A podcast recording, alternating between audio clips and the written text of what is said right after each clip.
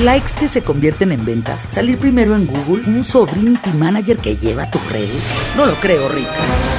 Te acercamos al Olimpo, un lugar al que pocos han llegado, sin coaches, sin divas, sin glamour.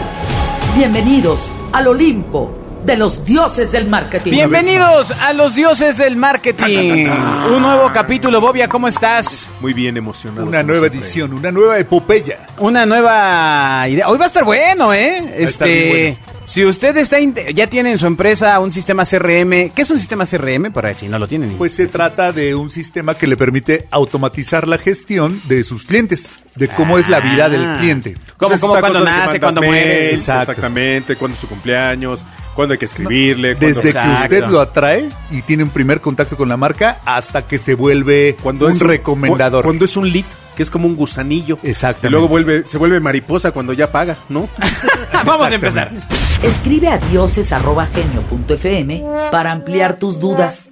A ver, primero, primero, no todo mundo sabe qué es un lead y tenemos que empezar por ahí porque si no, este, ¿qué pasó con la de explicación? muchísimas cosas. Pues vuélale, padrino. Venga, vamos Vuélale, a empezar. a Bobby le encanta que le digan papá, padre. O sea, se puede, puede hablar. con- ¿Qué pasó, padre? Y así. ¿Cuándo te parí? este, así pueden, le encanta, le fascina. Siempre contenta. Vamos a, vamos a empezar hoy con la definición, eh, con, con, digamos, con el paraguas del- de todos estos conceptos que es el inbound marketing. ¿De qué se trata? Es una metodología comercial y de marketing muy importante. O sea, no, no, no es un, no es un software, no es este, una persona, no es un gerente. Se trata de una metodología completa que apunta a captar clientes. O sea, básicamente se trata de captar clientes. ¿Cómo? A través de acercarle a esos clientes contenido valioso que les ayude a resolver sus necesidades. ¿Se acuerdan que tuvimos hace un par de programas? Todo un programa acerca de contenido Sí, sí, sí. eh, en, eh, en marketing. Todo ese contenido es inútil, así sea increíble, si usted no tiene una estrategia para que ese contenido se convierta en ventas. Y al revés, no tiene caso que usted tenga una estrategia para que la gente venga a comprarle si no tiene un contenido relevante más allá de, los básicos De lo del- que genera el mismo producto, ¿no? Exactamente. Claro. Entonces, de eso se trata el inbound marketing. Eh, usualmente se toma como una disciplina digital que nació con Internet, pero no necesariamente es así. Tiene, eh, si el contenido eh, marketero proviene desde los 890, como lo hablábamos la vez pasada, Desde 1890. exactamente, eh, con, con aquella revista del tractor. Claro, claro. Exacto. La cual Agustín ah, guarda en un rincón. Ah, John Deere. Sería una lana. Claro. Costaría un dineral si Ah. tuviera una de ellas. De igual forma, la estrategia de inbound marketing ha tenido diferentes nombres y alcances aún antes del Internet. ¿No es así, señor Bobia? Yo creo que sí, para mí el inbound es... Yo es- creo que sí. claro, gracias. Los micrófonos hasta acá llegaron. Claro, claro, claro. Y con mi presupuesto de marketing me alcanza para estos maravillosos productos. Yo creo que, del- bueno, exactamente, un infomercial de alguna manera, cuando te empiezan a vender toda esta historia alrededor de un producto y, y que está muy ligado al enamoramiento precisamente de este consumidor, con sobre todo valores agregados que giran en torno al contenido y que de alguna manera haces extensiva la, la explosión de todo lo que viene cuando tú consumes o compras ese producto, pues para mí eso es el inbound marketing. De alguna manera, de, de, de, de algún tiempo para acá, pues se, se digitalizó 100% y se metió en este cajón. Ya ves que los mercadólogos tenemos esa característica de estar etiquetando todo y entonces, bueno, el inbound lo etiquetaron como que era, como que era digital, ¿no? Pero tiene que ver con mucho más con la automatización, ¿no? Que ahora puedes tener muchos clientes en una sola base, en un solo dashboard y, y estarlos administrando y estar viendo su lifetime value. Mira, yo te diría más que con la automatización, que evidentemente es importante, también es con la customización de lo que recibe cada persona que está dentro de esa base de datos. Ese es el chiste. De alguna manera, si lo pasáramos del mundo análogo al digital, yo creo que es el ejercicio que hizo Coca-Cola de ponerle el nombre a cada lata. De alguna Ajá. manera, imagínate que eso mismo se genera de manera digital cuando tú abres un mail y recibes exactamente lo que quieres comprar. ¿Cuál es el chiste de esto? Pues que tienes un, un- un- un- un abanico de opciones que están personalizadas y entonces la gente cree que la oferta que le estás dando fue diseñada especialmente Claro, para ello. claro. Y eso, pues en todo, en todo, Esa- para- a todo ser humano nos encanta que nos traten como si nos conocieran, ¿no? Esa es la idea. Ahora, eh, seguramente hay gente que no sabe cómo pasa eso. están, claro. están diciendo, ¿qué? ¿Cómo? No, no, no, pero, pero mira, análogamente, yo doy el ejemplo de cuando tú llegas a, a un bar y entonces te atienden, señor Martínez, bienvenido, aquí está su Claro. mesa. con Eso no su-". sería un bar, sería una cantina, amigos, si tiene señor Martínez. No, no, no, y entonces, ¿cómo te dirían? si No, fuera pues un dirán, bar? ¿qué pasó, Juan Carlos? ¿Qué No. pasó, Juan Carlos? Exacto, pues sí, en los- exacto, Bueno, exacto. Ya, ya llegaste. Y entonces te asignan la mesa de siempre, te dan tu bebida de siempre, te atienden por tu nombre. Su eso, eso que hace que te sientas en casa. Entonces, de alguna manera, las marcas es lo que están buscando hacer sentir a la gente como si jugaras en casa, ¿no? Claro, claro. Que, que bueno, al final pues em- empieza este juego de los datos, ¿no? O sea, de ahí es donde entra el juego de lo que vas captando de forma digital. Y que uno va que, dando. que- que ahora es mucho más sencillo. O sea, al final ese es el tema. O sea, ahora es más sencillo poder obtener mayor información del cliente que a veces te da sin que se dé cuenta. Uy, les voy a explicar cómo. Correo electrónico dioses@genio.fm. Pero espera, espera, porque ahí estás cruzando una barrera de las definiciones. Una cosa es el inbound ¿qué tal marketing. Y ya estás cayendo en el Big Data. Exacto, está en el inbound marketing que es donde, donde yo me acerqué a solicitarte información y otra cosa es el outbound marketing que tiene que ver Que con allá pa' acá. todos esos esfuerzos Claro. que interrumpen mi día a día. No, no, no, pero ahorita me iba a referir más o menos también al tema de las acciones. Ahorita que Bobia mencionaba el tema del newsletter, por ejemplo. Ajá. O sea, que Del cuando... newsletter solicitado. Ah, newsletter solicitado. O sea, yo me registré para eh, un clásico. Me registré para un curso freemium. Entonces, ¿No? juegue. Juegue. ¿Ya? ¿Puedo, jugar o me vas a seguir regañando? Juegue, juegue. Bueno. Entonces, yo ya me registré. Di mis datos. ¿Ok? Entonces me llega un mail quizá con un recap de lo mejor del webinar que vi, con dos o tres ligas de interés para documentarte, de para ampliar el conocimiento. Eh, y bueno, lo que fácilmente se obtiene ahora es la cantidad de clics, cuántas veces entraste, cua- cuán- si le diste clic, si no le diste clic. ¿Qué sucede? Que como dice Bobby, o sea, la siguiente oferta, ejemplo, que, que está el recap del webinar, ¿no? Y vienen dos contenidos de cómo... Muy en recursos humanos, ¿eh? Totalmente. Cómo este, triunfar este, corriendo un empleado, ¿no? Ah, y, la, y la nota dos es este, cómo contratar empleados más eficientes, ¿ok? Ya está. Entonces, eh, eh, con esa separación de contenidos, lo que tienes es una acción de la- del receptor del mensaje, con el cual, lo que dice Bobby, a lo mejor, si los que dicen cómo este, correr y triunfar y no morir en el intento, le vuelves a enviar a iterar otro contenido que va cada vez más perfilado. Y esto es una experiencia brutal. Mira, de alguna manera es como si cualquier contenido atrás tuviera una etiqueta y te, y te etiquetara. Entonces, en la medida en la que tú vas apretando esos, esos contenidos, pues te va etiquetando y entonces perfectamente es, es, es este juego de te pregunto, rojo o blanco, blanco, Ah, arriba o abajo, abajo, amarillo o verde, verde. Y entonces esto va generando un perfil de gustos que si ya tienes bien preparada la contrapropuesta, pues cuando te cae dices, wow, esta persona me conoce Y que va sabe perfeccionando la exactamente lo que yo quiero, claro. Y eso genera una experiencia Me brutal. gustó, me gustó mucho la- el ejemplo del De tu amigo, por favor. Eh, no. No, no, no. Le- cu- cuando hablamos de esos temas le hablo de usted. Ah, ok, ok, ok, ok. ok. Me gustó mucho tu ejemplo del restaurante porque justamente de eso se trata. Conforme te va conociendo, va acercándote lo que, a, a la oferta del restaurante que casa con lo que a ti te gusta. Y te va atendiendo mucho sientes- mejor, ¿no? Y con lo que tú sientes que, que es una atención personalizada. Pero a lo mejor tú siempre comes flan, ¿no? O siempre pides café cuando vas llegando. Pero ese café que, te- que podrían decir, ay, otra vez el señor del café, ¿no? a que llegues y te digan, ¿el café de siempre, señor Bobia? Sí, o, o mejor aún que te digan, Cambia usted que absolutamente siempre toma café, ¿qué le parece si hoy le ponemos, le damos un carajillo, ¿no? Y entonces Oh. te rompe el esquema y, y aumenta el ticket promedio por y te sorprende, ¿no? Sí, claro, y pensé que iba a venir alguien a decirte, pues un carajillo, señor. No. Ya váyase usted al carajillo, no, eso no, a eso no me refiero. Correo electrónico dioses@genio.fm. Ah, muy bien, y decía yo hace un rato que hay una diferencia porque todo el mundo, cuando escucha las definiciones del inbound marketing, dice, Ajá. ah, pues ese es el, el que hay que hacer, del, del bueno, ¿no?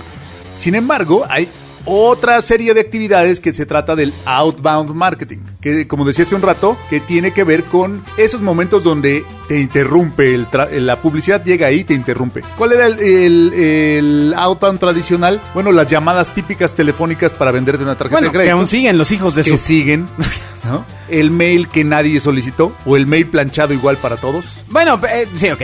que te llega y nadie lo solicitó, no lo No, estabas en una base de datos y ya te mer- mercaron tu información por andar ahí este, entrando a, a gordasyBonitas.com. Exactamente. Los comerciales de tele son un ejemplo súper importante de outbound. Nadie nunca los pidió. Sí, y es cuando están se ahí. genera de la fuente hacia el consumidor sin que lo haya solicitado. Exactamente. ¿no? E interrumpen tu, tu experiencia de ver la telenovela. Oh, pe- pero, espera, espera, lo planteas como si solamente la entrada ah, correcta de un consumidor al funnel de ventas fuera solicitando. Solicitando, Y exactamente. estás inbound. pero bien... No, no, no. Se trata de dos disciplinas distintas. Una es de aquí para allá y la otra es de allá para acá. Ay, lo dices bien bonito, o sea, como parece que sabes. Sí, parece que sí supiera. Ahorita, ahorita van a escuchar a alguien que sí sabe. A ver, a ver. ajá. Eh, bueno, pero eh, la más común ahora de esas estrategias de outbound es la publicidad digital, que aparece en todos esos sitios donde usted está navegando y le aparece un, eh, un cuadrado que lo persigue. bueno, el mensaje no solicitado. Un mensaje Que es que un outbound solicitado. disfrazado de inbound, ¿no? Porque aparentemente, digo, tú no sabes por dónde has navegado, que le has dado clic, pero ellos sí. Entonces, cuando te llega este mensaje que de alguna manera es generado 100% por la fuente, ellos ya tienen información que tú no sabes que ellos tienen y parece que está personalizado. Y ahí es cuando de repente entras a un mercado libre, luego visitas tu Facebook y te salen los mismos zapatos y dices, ay, mira qué casualidad, son los mismos yo no en lo el mismo número, pero me están haciendo un descuento. Pero no existe esa reflexión, Agustín, ¿eh? ¿No existe la reflexión? No, no, de- yo no es lo importante. solicité, no, no, pues no, o sea, porque la experiencia de internet o la experiencia en digital es darte una experiencia Basada lo en más tus clics. personalizada posible. Pero entonces lo ideal sería que una vez que yo dé clic en ese, en ese anuncio, entre a la estrategia inbound de la empresa. O sea, que Bueno, no me quede claro. solamente ahí a comprar. Hijo, qué buen punto. Ah, mira, Sí, ya- yo creo que, Es que ya- cuando pasa eso, yo no sé cuándo se convierte de outbound. Cuando le di 10 clics, No, ya se convierte no, en inbound. pero no, sí. A ver, o sea, tu punto es, ok, eh, Bobia entró a Mercado Libre. Así es. Vio unos, este, unos tacones.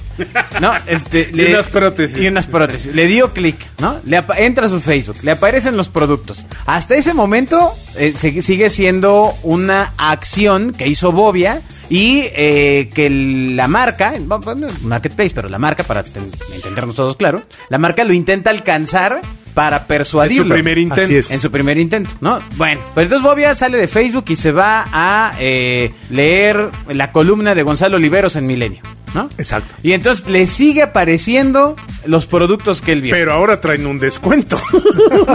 bueno, es- esa sería una, ex- una, Una experiencia cosa increíble. cañoncísima que, es, que, que requiere un gran esfuerzo financiero y de personal lograrlo y es, un, y es todo una Alibaba lo hace, ¿eh?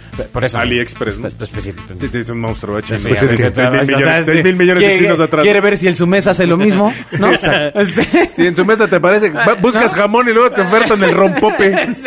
¿No? Entonces, ahí sigue siendo la experiencia nuestra, de, de quien nos escucha ahora, o sea, de, de cómo nos van apareciendo estos anuncios que de repente parece que no tienen que ver. ¿Qué, pasa? Que muchas veces a- al usar Internet olvidamos fácilmente qué hicimos. Completamente. Ajá. O sea, eh, hay un periodo de incubación de la idea. Por ejemplo, yo hago con mis diga, un amigo de un amigo, este, lo que hace con sus, con los clientes que lleva en su agencia.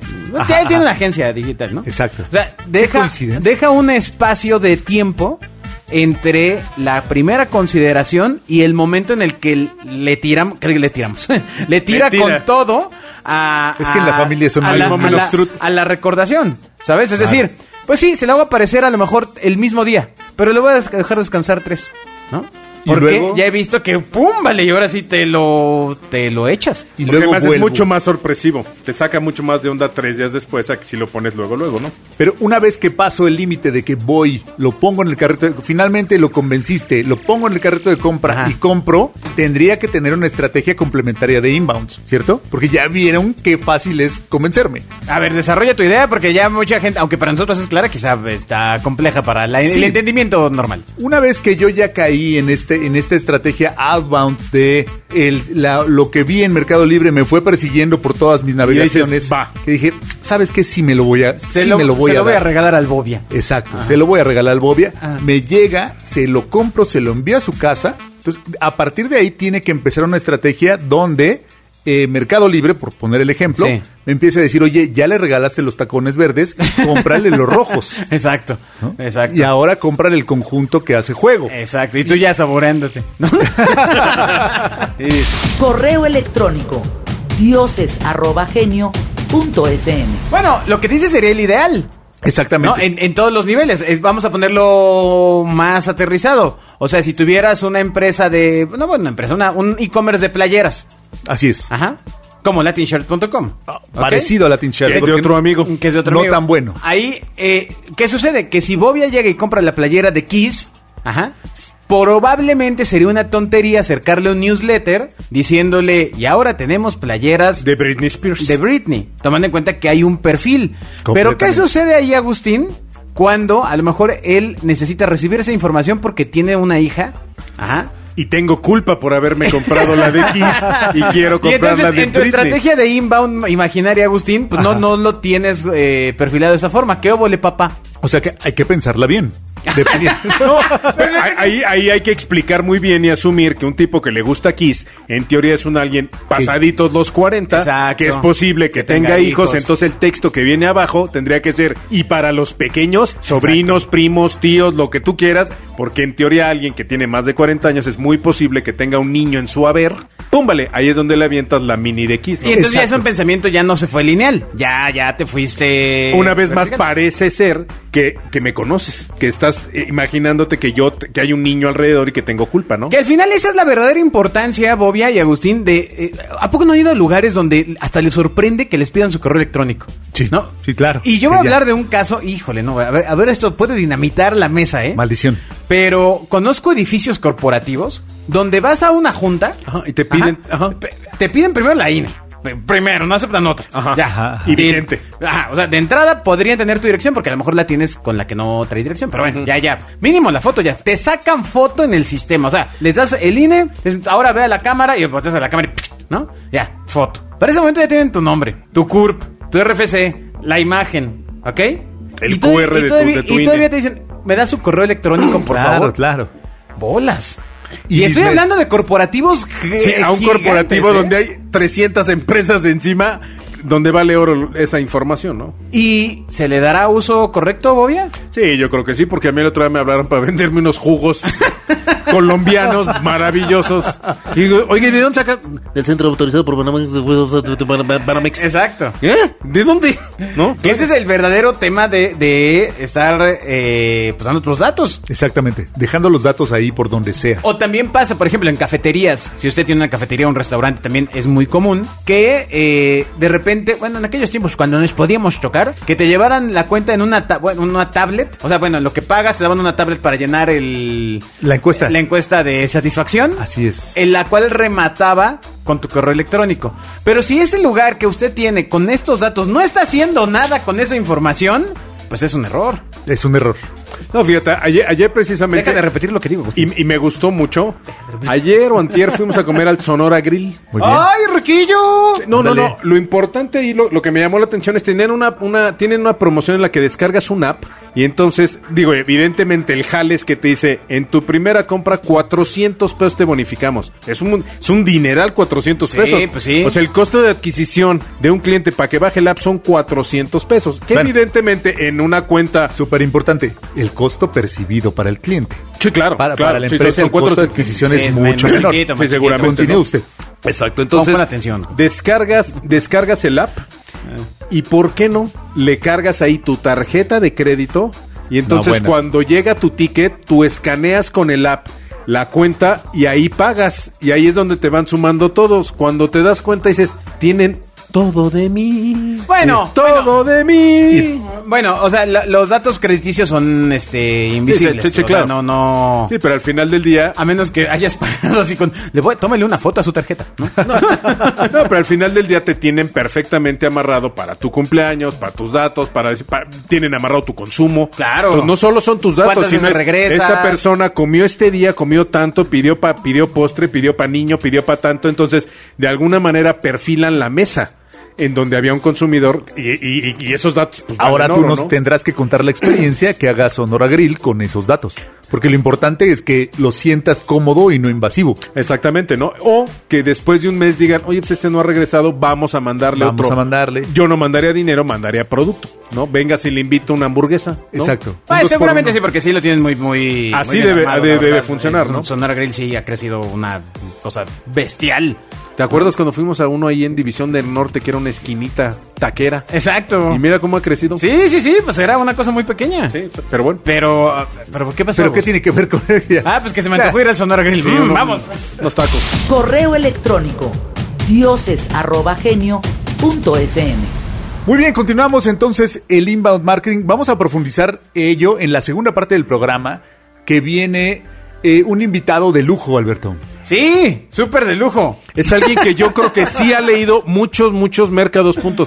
Porque Muchos. se ve que él sí sabe. Los tiene hasta empastados. Exactamente. Se ha leído todo, todo lo que tiene que ver con inbound marketing. Y entonces, pues se ve que así supo, ¿no? Así aprendió todo lo que sabe. Sí, sí, sí, va a estar con nosotros José Cabal, director de una de las más grandes empresas, más prestigiadas, más prestigiadas de Latinoamérica respecto a inbound marketing y es un conocedor es un tipo que sí le gira la piedra y tiene experiencia y sabe de qué sí, está sí, hablando. ahí sí, no, no, no estamos, este, este choreando, o sea, ahí sí viene a explicarle a Agustín que, de qué funciona. la ¿De qué se trata?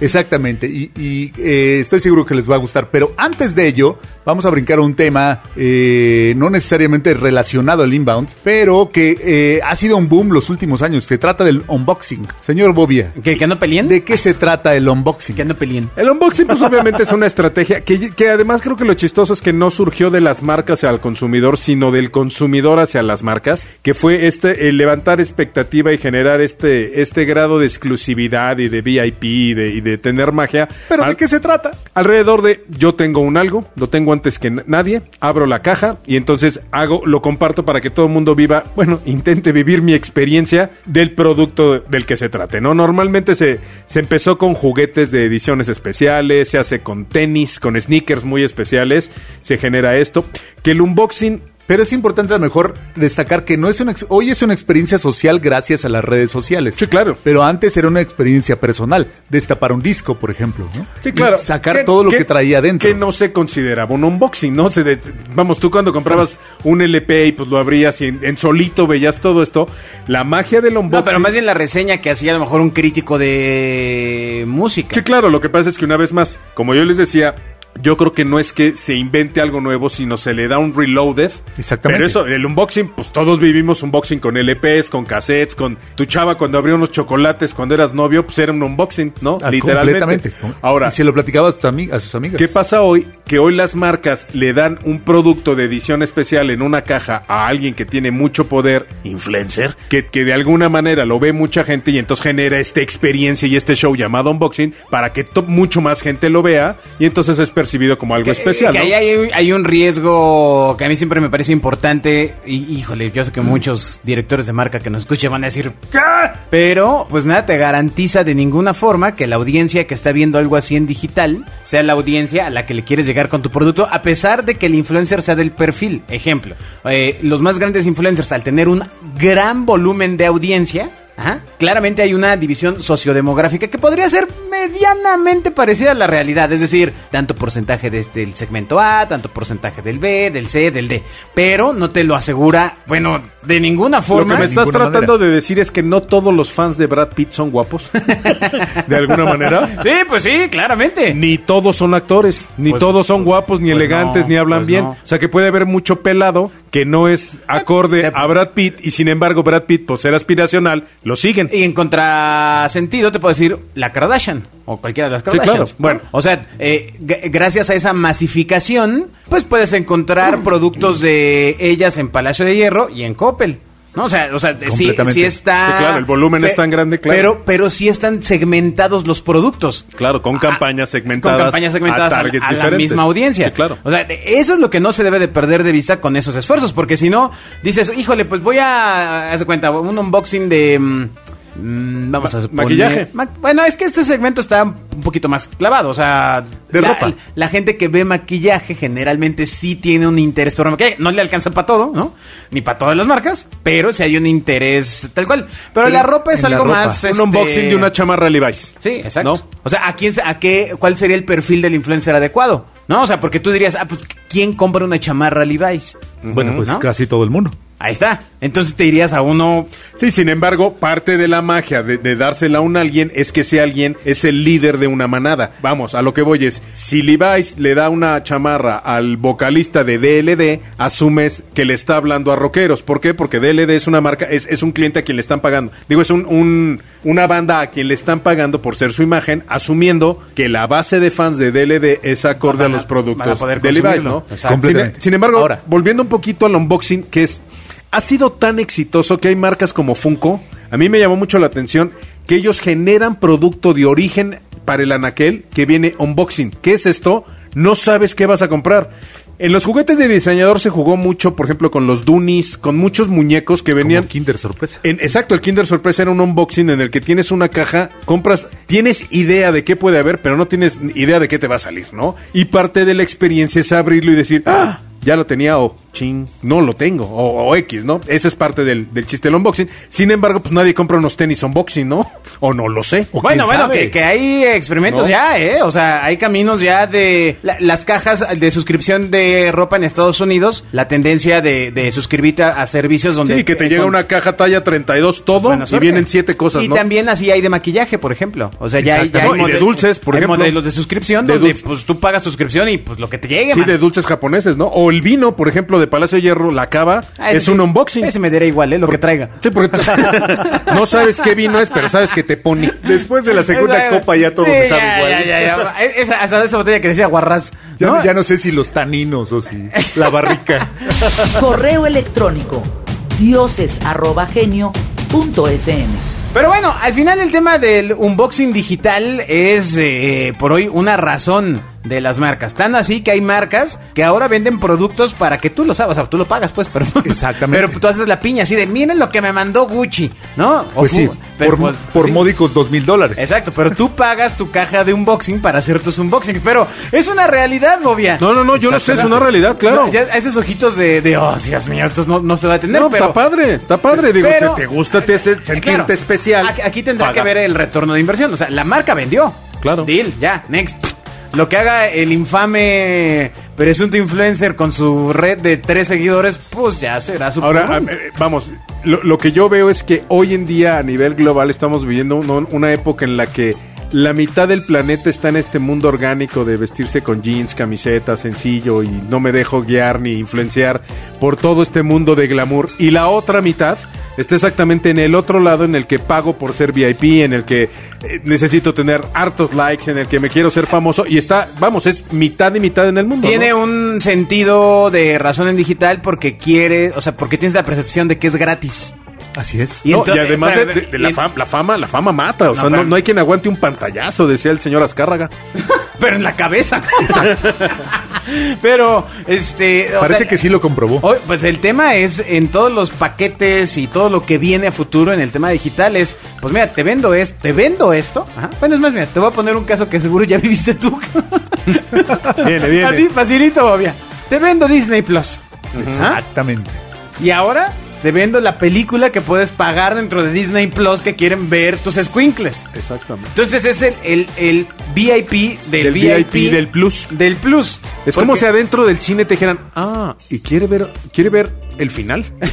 Páguele. Oiga, pero ya Los- pagué. Los que pagaron la escena después de los créditos se Exacto, pueden, se pueden quedar. los-. Exactamente. Los demás salgan Y es, y es una- antes de que echemos los perros. Es una forma, porque eh, como empezó la normalización de pagar por los contenidos, ¿no? O sea, que eso hace, hace 10 años hubiera sido impensable. ¿no? Exacto. Y que Eh, nos daría para un programa. ¿no? Ahora, ahora Claro. el tema es cómo puedo ser VIP dentro de lo que ya tiene la generalidad. Porque antes no lo tenían todos. Sí, que tengo dos, hoy, hoy tengo dos opciones, que una es Ay, el, que dos hijos el, el contenido extendido y la experiencia del delivery de ese contenido. Sí, pero el tema es Son que dos. la marca te lo va a querer vender. Sí, no, no, no, por supuesto. Siempre, padre mío. Sí, claro. Siempre. Para, para poder ser VIP. La Claro. suscripción de la suscripción. Entonces, Claro. no, no, lo, lo que sí, por ejemplo, ya en YouTube, lo, ahora eh, claramente puedes suscribirte y apoyar, bueno, como sí, pues, pues, patrocinar la generación de ciertos contenidos ante ciertos creadores de contenido. ¿Ok? Te Sí. vuelves productor asociado. sí, por supuesto. sí, es sí, como, sí. Tú imagínate que hace 30 años hubieras, te hubiera dicho Ernesto Alonso, el del Maleficio, el de la novela del Maleficio, te hubiera dicho, oiga, ¿quiere ser usted un productor?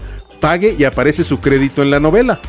Pero imagínate, hubiera pasado? Duraría la novela cuántos años por Bueno, los créditos. Tú, tú- tú imagínate que hoy Star Wars, la nueva versión, te dijera, oiga, ¿quiere usted ser coproductor? Deposite 200 Uy, no, dólares ya- y su crédito aparece en la película. Claro. Imagínate el hit, ¿no? Claro. Estoy seguro que sería un hit. Habrá- habría miles de personas que pagarían sus 200 dólares para aparecer, Pero ya mete la mano a la billetera, mi para, tener su hasta- pedaci- para hacer un pedacito de historia, Ya ¿no? hasta se puso nervioso. ya- Idea del millón, ¿eh? Idea del millón. Ya quiere comprarlo, ya quiere comprarlo. Sí, para que cuando lo ves en la tele los corten. No. Exacto. O los pasen rapidísimo. Exacto. Entonces, bueno, aquí el tema del unboxing, pues es, es, es importante. Exacto. Es ¿Cómo- relevante. ¿Cómo usted, señor que está en una empresa o tiene su producto, puede aprovechar este asunto del unboxing? ¿No? Pues eso lo platicaremos en el siguiente programa. Excelente. Porque ahora mismo vamos a pasar a, ya tenemos en línea a José Cabal, él es director comercial de Black and Orange y es consultor en Inbound Marketing and Sales y nos va a hablar, si, si a usted le interesa, ya está medio familiarizado de que ya tiene un CRM o, o ya tiene algunas estrategias ahí para captar los datos de sus O le dijeron que era lo de hoy. O si usted es dentista y siempre le pide los datos al paciente, lo que sigue le va a interesar. Correo electrónico Bueno, pues para hablar de inbound marketing, del verdadero inbound, Agustín, de este que has estado comentando en todo Así el es. programa, pues tenemos a un verdadero experto, Bobiano. Alguien que sí sabe, Agus. Alguien- Qué bueno. Te voy a decir antes de que me la A ver, apliquen. vamos a ver si me desmiente. A ver, José Cabal, bienvenido, ¿cómo estás? Cabal. Muy bien, muchas gracias, gracias por invitarme al, al Olimpo a convivir con ustedes en este mundo del marketing. Por favor, di- claramente tú estás en otras latitudes, él se encuentra disfrutando de los miles de millones de dólares que le da ser eh, potentado empresario de una empresa de inbound es. No andar haciendo Sí. podcast. Exactamente. Haz- haz- hazle- Di más cosas de él para que luego vayan y lo visiten. Tú síguele. No, bueno, está, está en algún país, ¿no dije el país? No, Ah. no, no, Dubai. No, todavía no. Ah, no, Dubai, no, no. Árabes. Ah, exacto. Está bien. Pero platícanos de tu en experiencia. Sí. Platícanos de tu experiencia, José, para, para la gente que nos escucha. ¿Quién eres? ¿Qué has hecho? ¿Y qué andas haciendo ahora? Mira, yo primero que nada soy esposo y padre de familia de cuatro niños, entonces ya eso es un principal motor para estar activo y generando como se pueda recursos para mantener tantas de boca. Sí, Eh, sí, estoy de acuerdo. entonces, I feel you, bro. Exacto. Yo, eh, eh, em- bueno, empecé una agencia de branding hace 10 años y, y esa agencia de branding la empecé a evolucionar al mundo digital porque me di cuenta de que estaba padrísimo el tema de concepto de marca y, y- y mensaje creativo y toda esa parte, pero pues cada vez la gente pedía más resultados medibles y entonces empezamos a ver cómo en el mundo digital esto era, era posible. Eh, y de ahí empecé a entrar al mundo, al mundo digital y me encontré con, con el tema del inbound, me apasionó, empecé a estudiar, a investigar, a devorar libros, ir a congresos y demás. Y de ahí fue como, como la línea que empecé a encontrar dentro, dentro del mundo del inbound. Mi agencia empezó a hacer inbound y hace un año se, se fusionó con, con otra agencia y otras, otro, otro par de agencias para hacer un grupo que se llama Belenio Group, que, que es una de las agencias de inbound más, más grandes que hay aquí en, en- en México y, y en América Latina. Yo estoy ahí como director comercial y aparte tengo la, aparte tengo el privilegio de hacer consultoría justo en temas de, de inbound marketing con, con este, pues, concursos y seminarios y pláticas y demás. Entonces en eso andamos. Bueno, pues ahí está, nada más para que veas, mi estimado Agus, él sí trabaja en Para eso. que- exacto, para que veas el nivel Él no de lo leyó en invitados. Merca 2.0. Ay, yo tampoco, oiga. Oye, bueno, hemos estado hablando del inbound, José Cabal, eh, pero platícanos un poquito acerca de la evolución que ha tenido en tu experiencia esta, esta materia para las marcas. Sobre todo, ¿sabes qué? Para, para la gente que va, pues no, no voy a decir el, el emprendedor, porque probablemente sea un momento distinto donde ya lo implementas bien, pero sí alguien que ya tiene una empresa un poquito más sólida, que a lo mejor lleva cinco años en el mercado. Eh, ¿Cómo entra todo lo que ha evolucionado cuanto al marketing ¿En qué digital? momento te tienen que buscar? ¿En qué momento del desarrollo de una empresa eh, dicen eh, es la hora de sacar del cajón de herramientas el inbound marketing? Mira, yo, yo diría que algo muy importante, y esto lo tienen que entender toda empresa, es que no existe una solución única y mágica. ¿no? Ah, vale, Por más que nos, nos gustaría a todos, este, la realidad es que depende mucho de la industria el que no dej- el que dejes eh, algunos esfuerzos tradicionales o el que dejes otras herramientas como lo que te ha funcionado. Para mí la herramienta número uno de generación de, de demanda debería ser siempre la recomendación. ¿no? Si vives de puros leads y de puro digital y no estás teniendo recomendación, estás viendo un problema en el, en el mediano plazo. Bobby está llorando Ahora, con lo que ¿cuándo estás diciendo. Se siente identificado, ya te ama. Ya, ya te, está, te está enviando No, no, no, su es que- corazón. Es que, yo siempre he sido de la idea de saque internet a la calle y mete la calle internet. Si no, no funciona. Es este mix real. ¿no? O sea, la gente nos gusta Sí, sí, tocando, sintiendo, viendo, oyendo y probando, ¿no? Sí, claro. Sí, la, la realidad es que de todas maneras, eh, a ver, eh, como decía, no hay una solución única y mágica, pero al final de cuentas creo que sí es importante el empezar a, a- a pensar cuándo debo de hacer digital en un nivel más profundo, cuando dices, oye, necesito ya tener resultados comerciales, ¿no? Al final de cuentas, me- inventé una frase, creo que sí fue mía, no sé si viví en mi subconsciente, que si haces un chorro de campañas, si tienes un chorro de fans, un chorro de, un chorro de likes y no generas ventas, es como si agarraras tu, video, tu dinero, lo hicieras pedacitos, lo aventaras y quisieras confeti en un festival a tu propio ego. O sea, al final de cuentas tienes que tener un resultado comercial. Entonces, si tu empresa ya está en un punto en el que la recomendación no es suficiente o el crecimiento no se, no se va a seguir dando meramente con, con, lo, con la atracción natural que tiene, pues ya es momento de empezar a pensar en, en- en digital y en una estrategia de inbound. Dice Bobia que cómo se tatúa tu nombre está este, pe- pensando completar ese tatuaje del demonio de Tasmania que, Que tiene en su brazo. cabal. Que diga, ajá, que, que diga My heart is cabal. Exactamente. ¿No? Este, no, muy interesante lo que dices porque también es algo que hemos hablado en los dioses del marketing, o sea, tienes que avanzar en todos los frentes, amigos, si no, este, lo único que vas a lograr es eh, un gravísimo error. Totalmente. Una sola medicina no cura todos los males, ¿no? Exacto. Ahora, eh, ¿cuáles son, eh, mi estimado José Cabal, las herramientas de automatización? O sea, ¿cómo, cómo se implementa eh, este inbound, market, inbound marketing en el que pues, no, tú nos estás platicando? Mira, hay, hay, hay distintas herramientas, o sea, a final de cuentas, el inbound es una, como un rompecabezas que tiene varias piezas, ¿no? Entre esas piezas tienes herramientas que mucha gente pues, probablemente ya ha escuchado o ha utilizado, como puede ser herramientas de mail, herramientas para, para medir o para hacer nutriciones, este, algunos eh, workflows que te permitan calificar a los leads que tengas en un CRM y demás. Pero al final de cuentas, pues, lo que, lo que yo recomiendo es explorar herramientas que sean un poco todo en uno, ¿no? Que tengan, o tengan todas las funcionalidades en un solo lugar para que evites estar integrando, que luego es un, un problemón. Entonces, Ey. de los que me ha tocado experimentar que, que puedo recomendar, pues la, la que es más conocida o más completa es HubSpot, que pues, es un- una, una herramienta muy completa que, te- que tiene todo lo que necesitas, desde el CRM hasta los workflows, hasta integraciones y mil cosas, ¿no? Sí, yo creo que da hasta, herramienta que- da hasta agua caliente HubSpot, ¿no? Exactamente. Es que, o sea, eh, Sí. si usted no está familiarizado, pero en su empresa ocupan Salesforce, por ejemplo, es como el equivalente cada uno en su materia. Aunque Salesforce ha metido muchas cosas también ya para la integración. Pero HubSpot es como el líder del mercado, ¿no? Básicamente. Sí, en la parte, en la parte de marketing es el líder y aunque también este HubSpot tiene su herramienta de sales, al igual que Salesforce tiene su herramienta de marketing, pues cada uno se ha ido como posicionando un poco más en, en esa área, ¿no? Ahora, también hay otras herramientas que pueden ser interesantes para alguien que a lo mejor por el momento de la empresa no tenga el flujo para meterle a una, a una integración como HubSpot, ¿no? Hay una, o sea, si eres un, un hombre orquesta, ¿no? Como mucha gente que empieza su negocio, empieza a crecer y de repente necesita hacer él todo y él hace su copy, su campaña y, su, y sus ads y todo.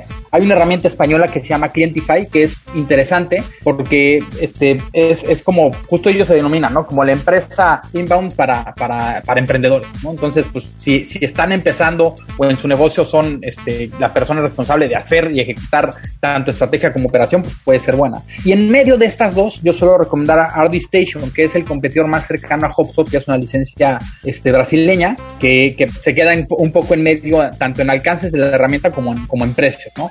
Al final de cuentas, son fierros, ¿no? ¿Qué es lo que necesitas? Puedes tener un Ferrari como HubSpot y, y- y- y lo usas mal. Hay muy pocas personas o sea, que lo usen al 100%, este, o puedes tener una herramienta pequeñita y tener una gran estrategia y hacer maravillas, ¿no? Al final de cuentas es entender para qué la voy a usar y qué objetivos quiero, quiero lograr con la herramienta. Dice Bobia que a dónde te manda sus quincenas, está enamorado. Está eh, enamorado. Ha, ha caído. Sí, ahora ya tienes un hijo nuevo, ya somos cinco. los que tienes que mantener.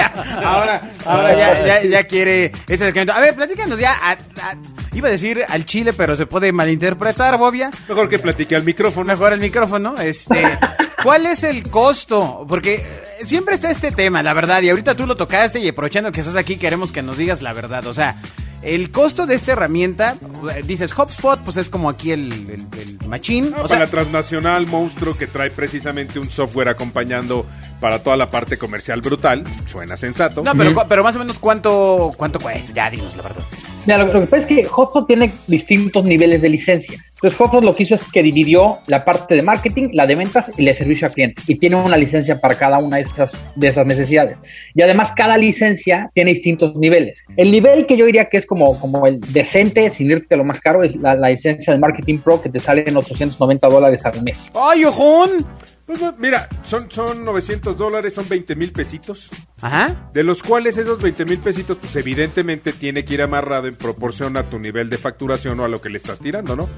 Evidentemente, Y para ¿sabes nuestra qué? amiga de los tamales Además no del nivel de facturación al nivel de proyección que Sí, tienes. claro, claro. O sea, al final Claro. de cuentas tú puedes decir, oye, o sea, siempre es bien importante cuando vas a hacer una estrategia digital o de que digas, a ver, ¿cuál es la proyección del retorno de inversión? O sea, ¿cuánto le voy a meter entre, porque tú tienes que invertir en un estratega que lo haga o una agencia, la herramienta para que lo ejecute y además sí tienes que impulsar algo con anuncios. No, o sea, pues al final que cuentas, aunque hagas contenido, sí, sí, aunque hagas, o sea, aunque hagas contenido, el contenido no lo va a leer nadie nada más porque lo pongas en tu blog, tienes que difundirlo, tienes que pautarlo. Entonces, si tú dices, oye, pues me voy a estar este, gastando a lo mejor 5 mil dólares al mes en esta estrategia, pues cuánto estoy proyectando que me generen retorno para decir, oye, valió la pena. ¿no? Y, y ahí es donde me toca muchas veces descartar a la gente, decir, oye, vamos a hacer un análisis y si vemos que esto no se ajusta, pues a lo mejor tu camino es otro, tu necesidad es más urgente que el inbound. El inbound tiene grandes desventajas, ¿no? Toma tiempo, es una inversión alta, el, este, eh, no es fácil de implementar. Entonces, a lo mejor tú dices, oye, necesito una, una, estrategia inmediata y traigo menos presupuesto, pues a lo mejor una buena estrategia de Google Ads te puede sacar del problema. Además, además, yo te voy a decir, yo en mi opinión, tú, tú me desmentirás o no, pero yo sí creo que cuando te metes a hacer inbound es un compromiso, o sea, te tienes que meter a hacerlo ya como una doctrina de tu negocio y no, no, no son de estas cosas, vamos, no es como comprar una, una campaña de billboards, ¿no? Está de enamorado. compro ocho, funciona, no funciona, se acabó, ¿no? Sino que sí necesitas un área y necesitas realmente tu, que sea parte de tu estrategia de negocio el empezar a manejarte así, ¿no? No es de un in and out. Yo Claro, arriba los Totalmente. novios, que diga, perdón, Bobia, es... Es que en principio ningún- nada Sí, no, no, o sea, yo siempre es, no, que... sí No, lo que pasa es que lo que dice es sensato. O sea, pues, pues, no, no, no como tú que to- a todo le quieres poner pilas. No, hombre. No, hay cosas análogas maravillosas. A todo le quiere Claro, poner pilas. Claro, Este- claro, está, la rueda, ¿no? Exacto, para ti todo es ceros y unos. Si no hubiera rueda, no hubiera habido invención nada. de la rueda. No, No, ahora, Deja la rueda, el vapor. el vapor, sí, Que claro. La leña, bueno. el, el- A otro el- el lado. tronco. O- oye, y eh, platicabas de un par de opciones eh, del tema de inbound, eh, digamos, de las más económicas que traigas en el radar, ¿a partir de cuánto se, se hace una erogación? Ahora, nos acabas de decir que no solo es comprar nada más el fierro, pues, o sea, necesitas justamente o tener la curva de aprendizaje o etcétera. Digamos, ¿cuál es el precio de partida que tú tienes en el radar? No en HubSpot, sino en alguna aplicación como la que nos platicabas, la española, hace rato. Mira, este Clientify te puede salir eh, en, en una licencia como en 1200 pesos al mes. Ah, ¿no? Entonces cambia, cambia, cambia muy importante, que les digo es el extremo, el extremo opuesto, ¿no? Yardi Station se va como a 5 mil pesos. Ahora, insisto, dependen de ciertas cosas, ¿no? O sea, no, no es un precio fijo. De repente dices, oye, pues quiero la de, la de 1200 pesos al mes, pero tengo una base de, de no sé, de 200 mil leads, pues obviamente toda licencia, al igual que MailChimp, al igual que cualquiera que manejes de CRM, pues depende del volumen de, de gente que tengas ahí instalado, ¿no? Claro, no seas Ahora, tacaño, ¿no? O sea, ya tienes, ah, ya, ya tienes 200 mil. Claro. ¿Qué hay, amigo? Sí, eso, este, le ha pasado al amigo de un amigo. Muy seguido le pasa. Muy, muy seguido que quiere, que quiere Pero mi manejar base, es en de, Excel. mi su- base es de su- 500 mil. Nunca me ha costado el manejo en Excel. Los tengo todos en Excel y nunca nos costó. Nunca Y- costó y- nada. Y ahí agarro el 1 y le llamo, agarro el 2 y le llamo, agarro el 3 y le llamo. Claro. Y así hasta el 500 mil. Y ahora, lo importante aquí, José Cabal, experto en inbound marketing y pues sin duda eh, representante de una de las empresas más grandes en Latinoamérica. Eh, ya tienes los leads, ya los tienes ahí en tu base de datos, ya tienes programadas tus actividades, tus automatizaciones. Ya danos la respuesta del millón y dinos cómo carajo cerrar un lead, pregunta Bobia. Sí, es que yo soy biólogo. Mira, Por eso es las que, preguntas mira, que el estudié problema- biología. Mira, voy a, voy a, voy a responder muy, muy, muy mamilón de repente. Llámenme. ¿no? O sea, es que no tienes, no tienes que venderle a la gente, tienes que hacer que ellos te quieran comprar.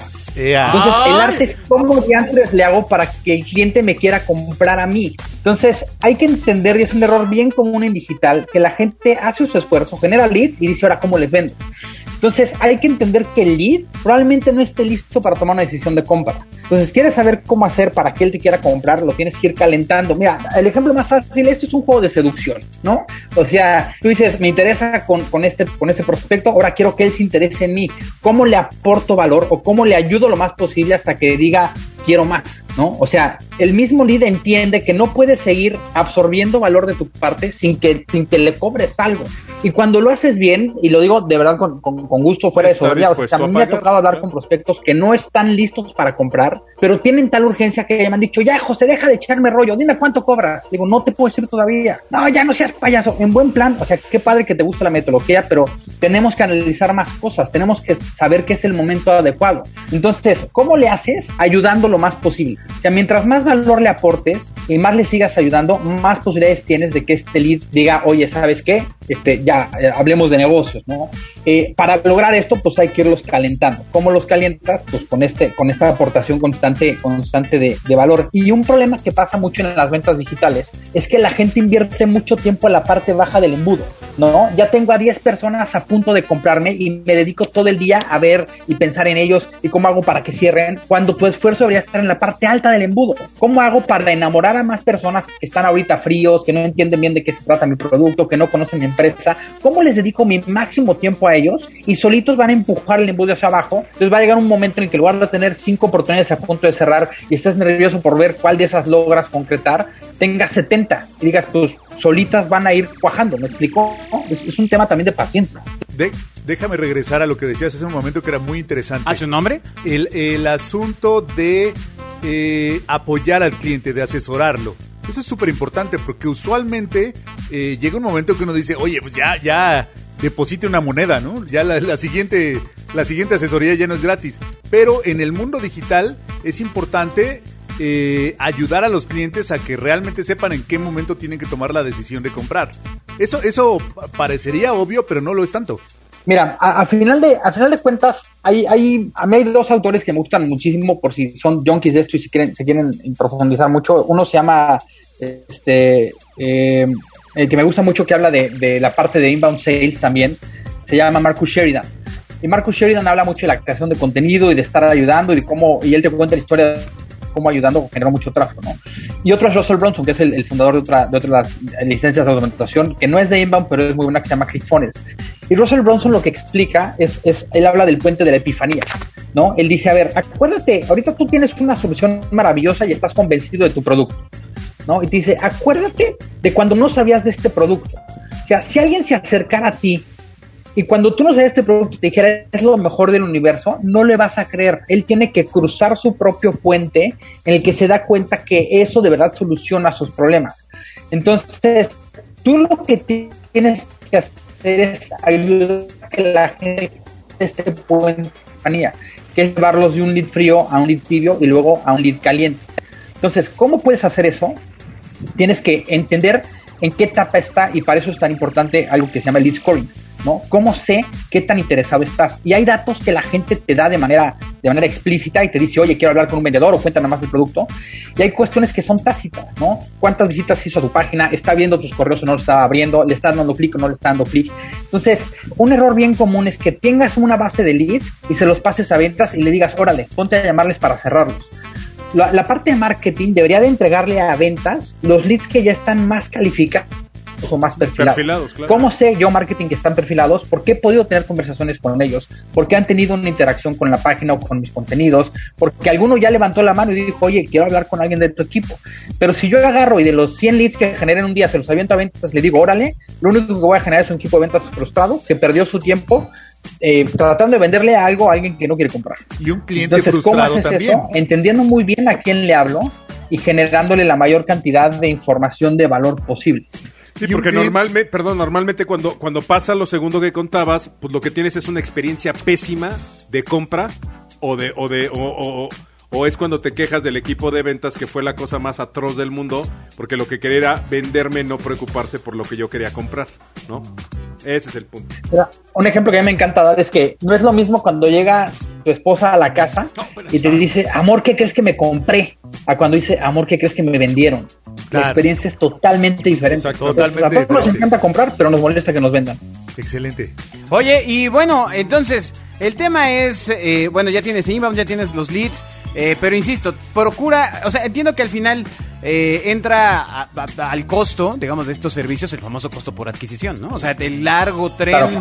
que hay desde que aquel muchacho estaba en una junta y diseñó el gráfico hasta eh, el momento de la verdad donde llevas a un prospecto, a un lead, eh, justamente con la persona de ventas. Que lo que acabas de decir es, yo creo que uno de los errores más locochones. O sea, el área de marketing tradicionalmente lo que hace es decir, ah, pues yo ya, yo ya monté la campaña. Ahí te van los Ah, registros. Ahí, ahí te van los registros, buena suerte. Y eh, justamente lo que tienes es una generación de costos mucho más alta porque tienes a la gente de ventas trabajando sobre mm, prospectos que todavía no están maduros. Hay mucho crap, ¿no? Que es normalmente cuando... Que mira, en, en- en el mundo análogo yo hago siempre, sie- siempre hago esta, literalmente, esta analogía que es el trade marketing, que sería lo que de alguna manera en una empresa es la parte de lead generation contra la de marketing. Marketing es la que hace los cartoncitos de colores y lead generation, pues es la que depura toda la basura que le cae y entonces siempre se queja de, pues es que me mandas mucha basura, pues es que tú lo que me pides es volumen, no calidad. Claro. Entonces es, es- siempre, siempre está este proceso en el de si me dejas depurar, me dejas apapachar y me, y me das chance de poder en- enamorar a este lead, pues cuando llegue contigo ya está vendido, ya te lo metí a la tienda, ya solito llega a la caja como cuando pasa en Liverpool y no, no necesito tener a la botarga afuera empujando gente, ¿no? Pero ojo, porque muchas veces el problema no necesariamente es del área de ventas, sino más bien la estructura con la que seguimos muchas empresas o muchos clientes siguen trabajando. Sí, debería ser la misma eh, El, estructura eh, eh, el- el tema de necesito volumen porque entonces no puedo tener a un alguien que en vez de hacer este cuatro llamadas por hora esté haciendo cuatro al día porque No entonces se me paga. está viendo la cara. No, porque además la, la- la proporción es muy chistosa, ¿no? La gente saca sus estadísticas muy, muy de Excel y entonces te dice, es que de cada mil leads, solo uno pega. Entonces lo que necesito son cien mil para pegarle a 100. ¡No! Es- pues, no, es, no es por ahí, o sea, es busca donde hay, no donde crees que puedes encontrar una vez más. Y yo creo que sí es, a- a- aquí el punto pues es desde el uno, desde el punto uno hasta el punto final, que tiene que ir pasando procesos de calidad, de enamoramiento, para que cuando llegue al fin, es más, el lead cuando cae en ventas ya debería llegar a cerrar y que tú le dijeras los diferentes planes que hay, nada más, ¿no? No venderle más beneficios Claro. porque esos ya los... Mira, yo, yo aquí, yo aquí te diría dos, te diría dos puntos. Eh, el primero es que algo importante es que entre marketing y venta suele haber una fricción que hay que quitar. Y esa fricción se quita con algo llamado CRM. ¿No? Y entonces, si en el CRM tú tienes bien calificado el proceso y entiendes cuál es la oportunidad, o sea, si tú tienes tu embudo bien armado y dices, ah, mira, este es un lead, este es un lead calificado por marketing, este es un lead calificado por ventas, esta es una oportunidad, tú puedes traquear exactamente en dónde se traban y que marketing y ventas entiendan que los dos forman parte del área comercial y que de los dos depende el resultado. Porque si solo, o sea, ¿cuál es el pleito? Marketing siempre dice, ay, es que ventas quiere nomás que lleguen con la cartera abierta. Y ventas dice, ay, es que marketing se gasta el presupuesto y son los chicos cool de tenis que van a los congresos y, y se gastan la lana y ya. Que, que ya está migrando, porque ahora a los que les dan la lana es a los de los leads porque es medible. ¿no? Exactamente, El engagement también ¿no? Pero, pero a lo que voy es a que si marketing y ventas entienden, que esto lo habla mucho eh, uno de los, de los eh, directores comerciales de HubSpot, que se llama Dan Tyre, él inventa esta cosa del marketing, ¿no? Que es ventas y marketing unificados. Y dice, oye, si marketing no le da retroalimentación a ventas de quién le estoy mandando, cuál es mi buyer persona, a quién estoy tratando de llevar, cómo revisar que ventas pueda leer en el CRM cuál fue el comportamiento digital de esta persona para que tenga una conversación más personalizada, no está ayudando el proceso. Y si ventas no le dicen a marketing, oye, qué padre campaña hiciste, me llegaron leads muy calificados, pero algo pasó esta semana que aflojó el asunto, ¿qué podemos hacer? Pues no se están ayudando. Y al final de cuentas el que pierde es la empresa. ¿No? Entonces, tienen que unificarse estos dos esfuerzos que son el de marketing y ventas. Y por otro lado, algo que decías que es, que es interesante es cómo puedo lograr que la gente que esté llegando de verdad se interese en lo que estoy ofreciendo. ¿No? Que es, pues, en la medida en que tú generas un prospecto, o sea, hace rato que hablabas de lead generation, es, claro, no todo es aritmético.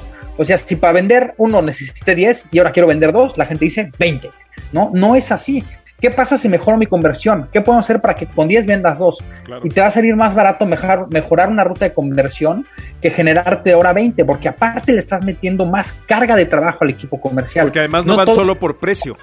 Que, es- que- eso también es bien interesante, sino ya traes un chorro de valores agregados donde el precio ya nada más es para cerrar a lo mejor el negocio, pero fue calidad, fue contenido, fue servicio, fue beneficios, fue un chorro de cosas alrededor y no nada más precio, porque cuando nada más es precio, pues el de junto baja el precio y te, te, te, te mata, ¿no? Pues sí, Bobia, justamente, o sea, lo que tú estás diciendo es correcto y al final pues es la idea de poder mediar y equilibrar esta situación que se da pues en, todas las áreas, ¿no, Agustín? Así es. Eh, José, te decía hace un rato que lo que me quedo pensando es lo difícil que debe ser para una agencia como la tuya el entrar con un cliente nuevo y el hacer estos, eh, estos acuerdos entre dos áreas que usualmente son rivales. Eh, a lo mejor puedes contarnos un poco de eso, porque me imagino que tiene que ver de tu lado no solamente con cerrar el lead, sino también con alguna inteligencia incluso emocional de trabajar con los clientes.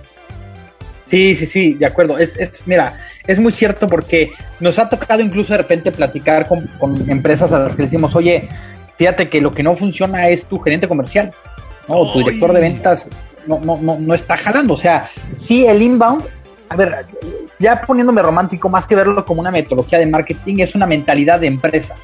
Entonces, si la empresa no se sube al barco de necesitamos generar contenido, necesitamos hablar de los temas que nadie quiere hablar, pero que al cliente sí le interesa escuchar, y tenemos que hablar de precio, y tenemos que hablar de nuestras desventajas, y tenemos que hablar de por qué la competencia puede ser algunas cosas mejor. A ver, al final de cuentas, piensa que cuando alguien ya se tomó la molestia de contactarte, ya investigó, ya vio si estás en apestas.com, ya vio referencias, ya le ya, ya, ya, sabe mucho más que antes. Las ventas ya, o sea, la manera de comprar ya, ya cambió. No puedes vender como antes. Entonces, es, es importante, eh, como bien dices, el que las empresas entiendan esto, si es un proceso un poco de evangelización, pero hay una ventaja que es que normalmente cuando nosotros hablamos con una empresa que nos va a contratar, vivió ese proceso con nosotros y vio cómo lo atendimos y cómo lo tratamos, dijimos, oye, pues esto es lo que quiero que logres tú también en tu empresa, ¿no? Y que puedas tener, al igual que yo te compartí en el proceso, te pudiste ver videos, pudiste ver tutoriales, pudiste leer un blog, pudiste escuchar un podcast, o sea, quiero que tú logres eso también. Entonces, como que en el momento en que le dices, mira, tú piensas que fueras tu cliente y que vives este proceso, ¿Tú crees que te comprarás a ti mismo cuando tienes un vendedor que lo único que trae es un pitch y ganas de venderte y ni siquiera te escuchó tus necesidades? A ver, muchas veces el cliente que vas a tener, pues sí, caen en un arquetipo que tú ya sabes, pues es típico el problema, o siempre quieren esto, o siempre pasa lo otro, pero cada cliente necesita ser escuchado porque lo que lo, que lo está llevando a tu solución es un, un razonamiento diferente el de cada quien. ¿Me explico? O sea, a lo mejor dos personas pueden querer una camioneta, pero por alguna razón una quiere una Homer y otra quiere una Mama Van. Claro. ¿no? Y tú como agente en, en, el, en, en, la agencia coche necesitas entender qué, qué, lo está moviendo a pisar la agencia el día de hoy. Claro. Entonces, sí, sí, cuesta trabajo, pero pero el primero que, o sea, de hecho nosotros muchas veces nos pasa que algún, algún cliente nos dice, oye, yo ya tengo community manager, hoy ya tengo alguien que me hace mis diseños, ¿qué podemos hacer? Le digo, mira, no hay problema, podemos colaborar, insisto, inbound es un rompecabezas, tú puedes poner unas piezas, yo puedo poner otras. Pero lo que sí necesito es ser el director de orquesta y necesito que, que tenga voz de mando del equipo interno tuyo también, ¿no? Y si, y si llegan con una idea súper creativa de hagamos esto y no hay data que, que, soporte esa idea, pues entonces no lo vamos a hacer. Al igual que yo a mi ejecutivo de cuenta en la agencia no le permito llegar con ocurrencias si no tiene datos que respalden que esto puede, ser, puede dar un buen resultado. ¿Cuáles son los KPIs? O sea, ¿de qué me sirve hacer esta, este, poner a esta Edecán bailando afuera de tu tienda si no hay un dato que respalde que va a funcionar? ¿Me explico? Ahí a Bobia ya se le ya, cayó ya, el amor. ya. Se acabó José Cabal, todo lo que lo tenías qué enamorado. palabras, muchas felicidades, gracias por estar con nosotros en Los Dioses del Marketing, ojalá puedas regresar más adelante allá a platicarnos ya hacks, trucos que hayas visto para la gente que a lo mejor está iniciando con sus RMs, que necesitan hacer integración de dos o tres cosas, así que muchas gracias José Cabal, director comercial de Black and Orange y consultor en Inbound Marketing and Sales, que evidentemente pues lo, nos acaba de dar aquí una, una, una pequeña masterclass, ¿no? Una pequeña masterclass de qué se trata de qué se trata el CRM, de qué se trata el inbound marketing. Muchas gracias, José. Saludos a Kyoto, Japón. Eh, buenas noches, Kyoto, Japón. Buenos días, Zapopan. Correo electrónico Muchas gracias por escuchar los dioses del marketing. Qué buena entrevista, caray. Vamos a Caramba. repetirla con José Cabal. Ya Bobby dio su corazón. Totalmente. Ya, sí, está ya. enamorado. Me, me voy a, lo voy a ir a buscar el sábado. Ya, ya quedamos de tomarnos un café. Exacto, pero él tiene que dar sus datos primero. Exacto, Exacto. para que entre a la base de datos. Exacto. Muchas gracias. Ojalá, por... ojalá no me haga un unboxing y me dé una sorpresa. Muchas gracias por escuchar Los Dioses del Marketing. No olviden escuchar Sonar, también está en los sistemas de podcast. Y eh, pues bueno, también está el programa Abre la Caja con Isabel Ascurain en YouTube. Nos escuchamos en la próxima emisión. Gracias a toda la gente en Radio Real. Adiós. Bye. Los dioses del marketing han hablado. Escucha a los dioses del marketing todos los miércoles a las 12 del día en Radio Real.